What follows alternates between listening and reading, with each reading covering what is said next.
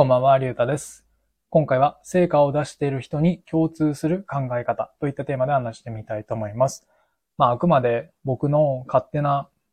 なんていうのかな、考えというか、勝手に思ってるだけなんだけど、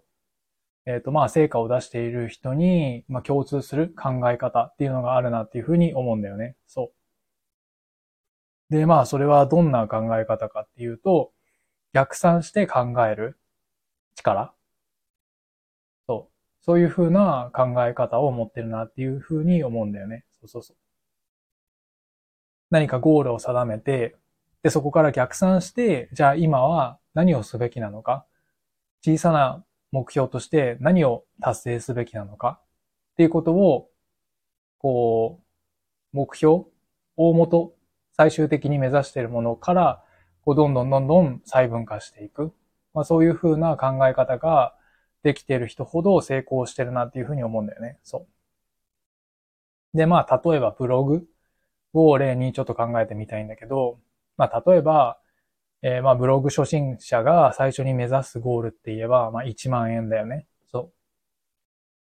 多分1万円ぐらいだと思うんだけど、まあ最初のハードルとしてね。そうそうそう。ってなった場合に、こう成果をすぐに出せる人っていうのは、じゃあどういう考え方で、えーやっていくかっていうと、じゃあその1万円を達成するには、えっ、と、何を、えー何人の人に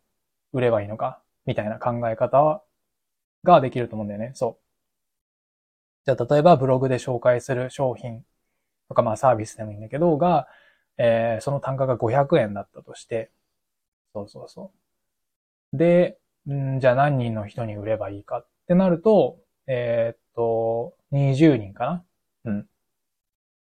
20人の人に売れば、まあ1万円を達成できる。じゃあその20人は、なんていうのかな、一つの記事、ブログだからね。そう、一つの記事に呼び込むのか、えー、なんていうのかな、分散して、それ、そのなんていうのかな、その500円のサービスを違う切り口で紹介するのかみたいな。あ、僕もブログをそこまでなんていうのを極めたわけじゃないから、そういう、えーなんていうのかな、こう分散して紹介するのがいいのか悪いのかっていうのは、まあ、ちょっとわかんないんだけど、まあ、一つの、えー何？商品を一つの記事で書いといて、他の記事から集合させて、他の記事からこう集客して、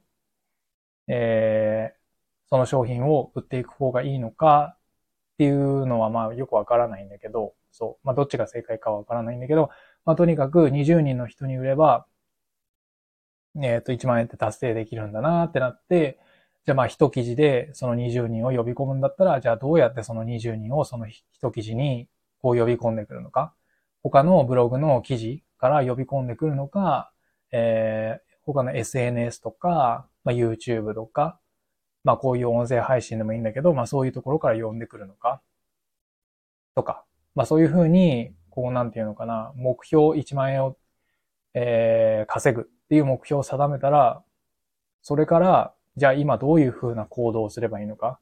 どういう数値目標を達成すればいいのか、みたいな感じで、こう逆算して考えられる。うん。そういう人ほど、まあ成果を出してるなって思うんだよね。そう。で、まあ成果を出してる人ほど、うん、こういう能力が、こういう考え方ができているんじゃないかなっていうふうに思うんだよね。そう。なんか成果を出してない人、まあ僕も含めなんだけど、っていうのは、なんとなく始めて、これをなんか、うん、ずっとやっとけばいつかは達成できるだろうみたいな、そういう考え方、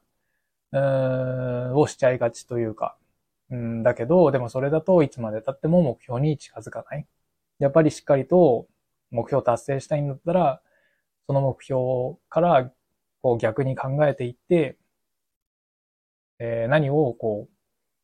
達成すればいいのかを、まあしっかりと、うん、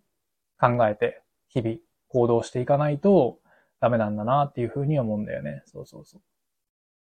まあとはいえそこで考えすぎちゃって、考えることばっかりに時間を使うのもダメだとは思うんだけどね。そう。まあ、例えばブログで言うとさ、まだ一つも、一記事も書いたことがないのに、ずっと考えてる